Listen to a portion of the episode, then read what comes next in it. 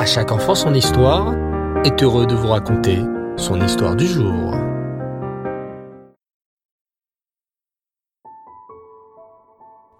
Tov les enfants, Erev Tov et Hanouka Sameach.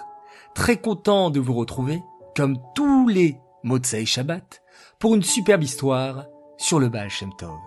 J'espère que vous allez bien. Baruch Hashem. Écoutez attentivement.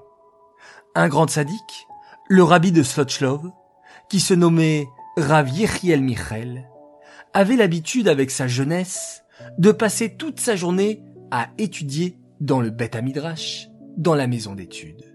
Du matin au soir et jusqu'à tard dans la nuit, il était assis au fond du Beth Midrash, devant ses livres d'études, profondément concentré. Un jour, il vit arriver un juif en pleurs et se confier au Rav de la ville. Rav, j'ai commis une terrible faute, une terrible avéra. J'ai transgressé le Shabbat.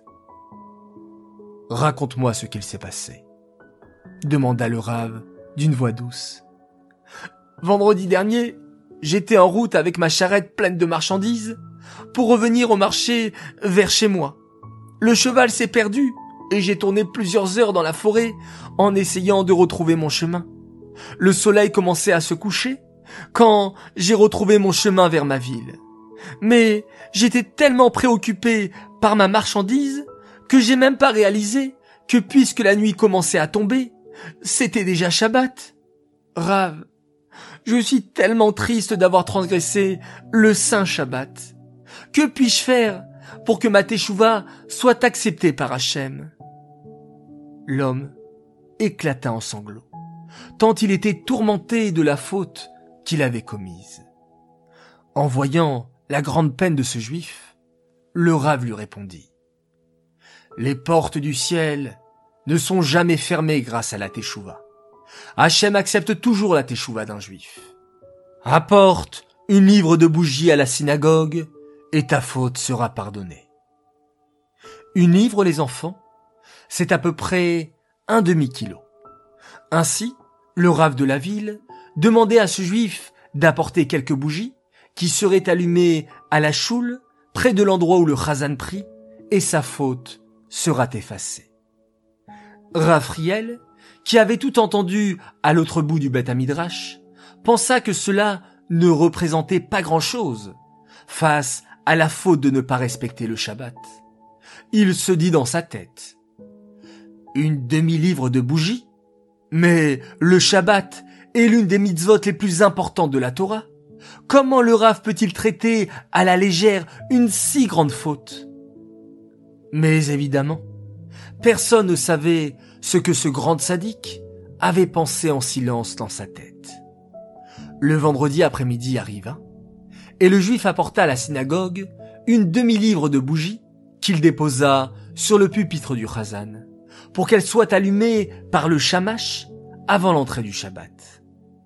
Au fond de la synagogue, Rav Yechiel Michel observait la scène avec désapprobation. Tout d'un coup, quelques minutes avant Shabbat, un chien arriva et emporta les bougies avec lui. Malheur à moi! s'écria le pauvre juif en allant voir le rave. Ma teshuva n'a pas été acceptée. Mais non, tranquillisez-vous, lui répondit le rave. Si vous voulez, apportez une nouvelle fois une demi-livre de bougies à la synagogue la semaine prochaine. La semaine suivante, le juif apporta encore une fois une demi-livre de bougies qui furent allumées avant l'entrée du Shabbat. Mais à peine Shabbat était-il rentré, qu'un énorme vent se mit à souffler dans la choule, éteignant les bougies, et il n'était plus possible de les rallumer puisque c'était déjà Shabbat. La semaine d'après, le juif apporta de nouveau des bougies, mais elles fondirent si rapidement qu'une fois Shabbat entré, il n'en restait plus rien. Mais que dois-je faire? sanglota l'homme devant le rave, le cœur brisé. À chaque fois que j'apporte mes bougies, il y a un problème, et on ne peut pas en profiter pendant Shabbat. Je te conseille d'aller voir le grand sadique, Rabbi Israël Baal Il te dira certainement ce que tu dois faire. Le juif se rendit alors chez le Baal et lui raconta toute l'histoire. Hum, dit le Baal. Il semble qu'un grand érudit, un grand Talmid Racham de ta ville, n'apprécie pas le conseil que t'a donné le Rav pour faire tes chouvas. Retourne chez toi, le cœur tranquille.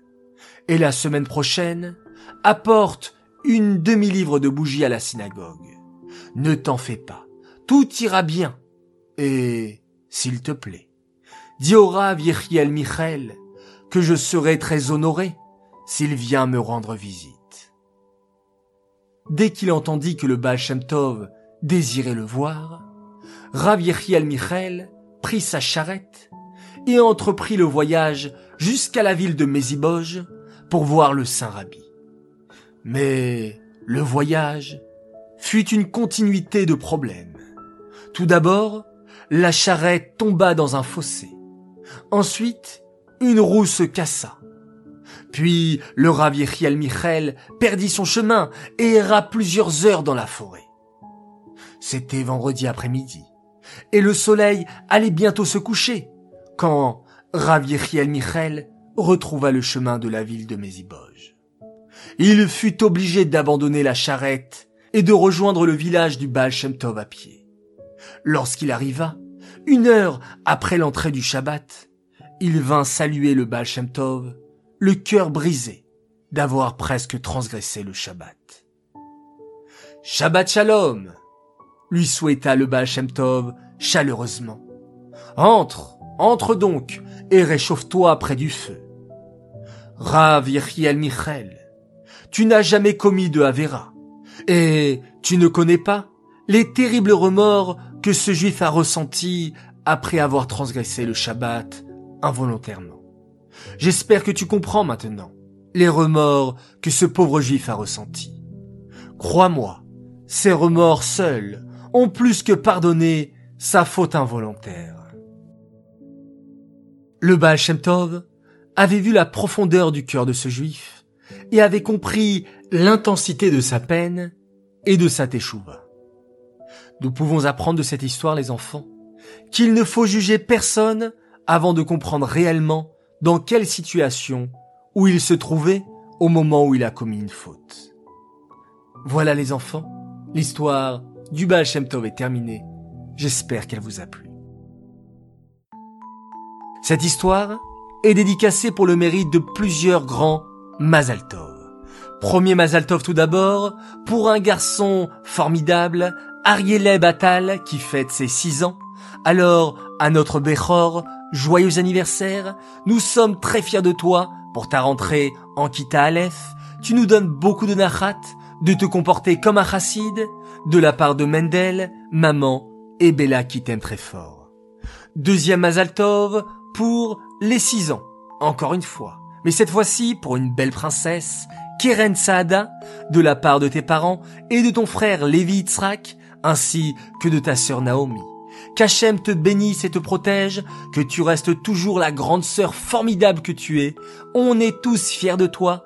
Et félicitations au passage à ton grand frère Lévi Itzrak, qui nous montre jour après jour son envie d'apprendre la Torah avec son rave. Troisième Azaltov, cette fois-ci pour les sept ans d'un tzaddik. Il s'appelle Nachman Avraham Seguin. Qu'Hachem, dans son immense bonté et dans sa grande miséricorde, t'accorde une longue vie en bonne santé jusqu'à 120 ans dans la Torah et les mitzvot, que Rabbeinu te guide et t'accompagne toujours dans la bonne voie, avec simplicité et dans la joie, toujours. Nous t'aimons de tout notre cœur, de la part de papa, maman, de tes frères et sœurs, Tania Sarah, Elisheva Sassia, Elimelech Israël et Yecheskel Moshe. Quatrième Azaltov pour un garçon extraordinaire. Il a fêté sa bar mitzvah dernièrement. Il s'appelle Yitzhak Shemouni. Alors tous ses copains tenaient à lui souhaiter un très très grand Mazaltov. Enfin, dernier Mazaltov pour trois enfants qui ont fêté la semaine dernière leur anniversaire. Ils attendaient avec impatience qu'on puisse les nommer. Alors voilà, de tout cœur, pour notre arrière adoré, pour tes 4 ans, à Chaya pour tes 6 ans, que tu restes toujours une super grande sœur et une gentille chassida, et à Mendouche pour ses 11 ans, qu'il garde toujours sa joie de vivre. On vous aime très fort de la part de papa et maman. Voilà, les enfants, beaucoup de Mazaltov, une superbe histoire, quoi de mieux pour commencer une belle semaine?